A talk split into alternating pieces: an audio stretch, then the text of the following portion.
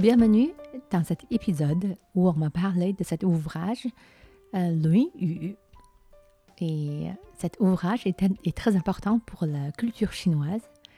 Et dans la présentation de la traduction des entretiens de Confucius par euh, Simon Lei, euh, le sinologue, euh, il est indiqué que nul écrit n'a exercé une influence plus durable sur, le, sur une plus grande partie de l'humanité.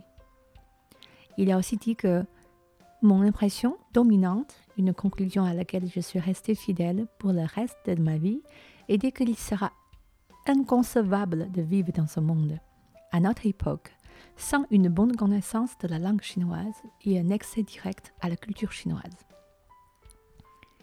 On est d'accord, mais l'ouvrage, ces livres sont tellement importants, épais et lourds parfois, on n'a pas toujours l'accès facile. C'est ce que j'ai essayé de, faire avec ma propre perception, parfois bonne, parfois mauvaise.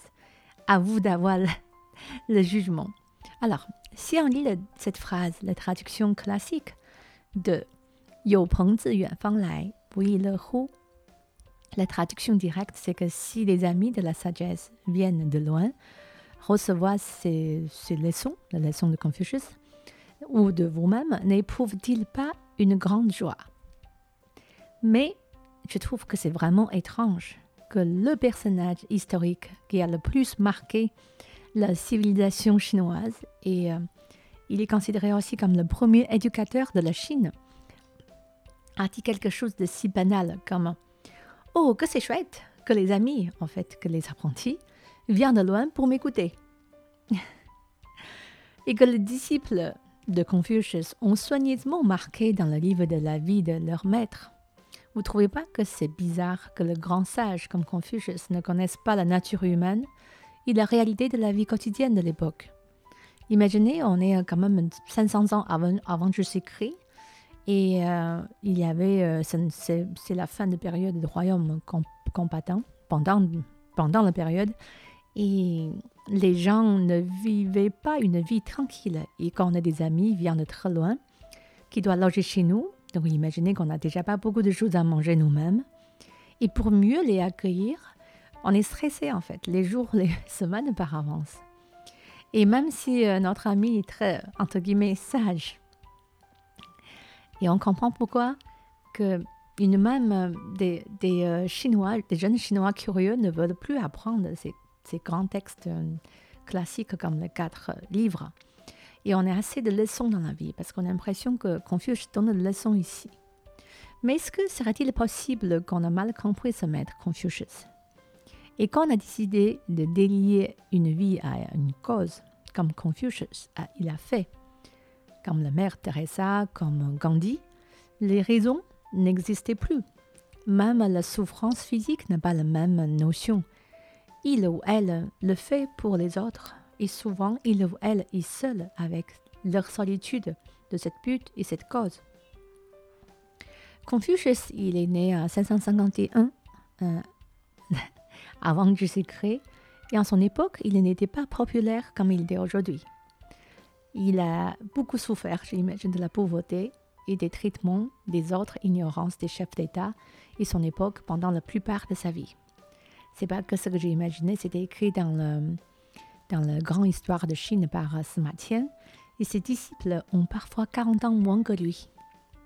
Et même si, pendant la première partie de sa vie, il avait des disciples de plus que 3000 personnes, entre guillemets, et, euh, et en sachant qu'à son époque, la population de la Chine était seulement euh, quelques dizaines de millions, donc Confucius, en chinois on appelle Kongzi, a choisi de ne pas dites conquérir le monde et ensuite le changer à sa façon, car il est convaincu que c'est via l'éducation et la culture, dans un sens très très large, c'est là qu'on peut résoudre les problèmes fondamentaux. Donc il faut arriver à une pureté de penser à une génération de leaders, de chefs, qui sont les Junzi. Junzi, c'est une notion très intéressante. Au début, avant l'existence de, Confucius, les Junzi, c'est des noblemen, des gens nobles par sang. Et après, c'est lui qui a changé et transformé cette notion de Junzi. Plutôt les, hommes nobles par leur caractère, mais pas par leur sang. Donc, il faut arriver, selon lui, à une pureté de pensée de Junzi, et à l'époque qu'on nomme aussi De Xing, quand on va parler dans les autres épisodes. C'est une notion très intéressante et aujourd'hui plus que jamais universelle. Donc j'imagine Confucius, il se sentait seul. Même peut-être pendant sa vie, il n'a pas d'âme sœur intellectuelle ou spirituelle. Et quand on est pur en pensée et en action pendant toute une vie, et pour une cause, il se trouvait un jour ou l'autre, peut-être, il se disait que je vais peut-être trouver un, l'âme sœur intellectuelle ou spirituelle, et peut-être pas pendant sa vie, et peut-être des années après. Et pour ça, il avait raison. Effectivement, ses renseignements et actions et théories commencent à être euh, vraiment euh, euh, connus et rencontrer un réel succès que à peu près 500 ans après sa mort. Donc, quand il parlait de Yo Peng Fang Lai, Yo Peng, il se trouve, il se trouve ou avoir des amis.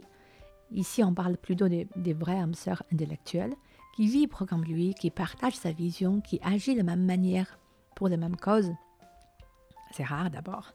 Vient de loin, quand il parle de vient de loin, Fang, mais il parle probablement pas la distance physique, car si, si c'est juste quelqu'un qui a pris l'avion de 12 heures pour revenir nous voir, c'est touchant, mais ça ne veut pas dire que c'est rare et c'est notre l'âme sœur.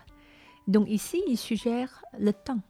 Le temps et aussi une forme de distance. La complicité totale de l'esprit de l'âme, c'est très très rare et peut-être il rencontre dans notre époque. Donc il se disait probablement, ne crains pas, il se dit à lui-même, ne crains pas que personne ne me comprenne. Le temps sera mon ami, le futur me comprendra. Pareil pour Van Gogh, non? Oui, le Et si, quand ça arrive, mais quelle joie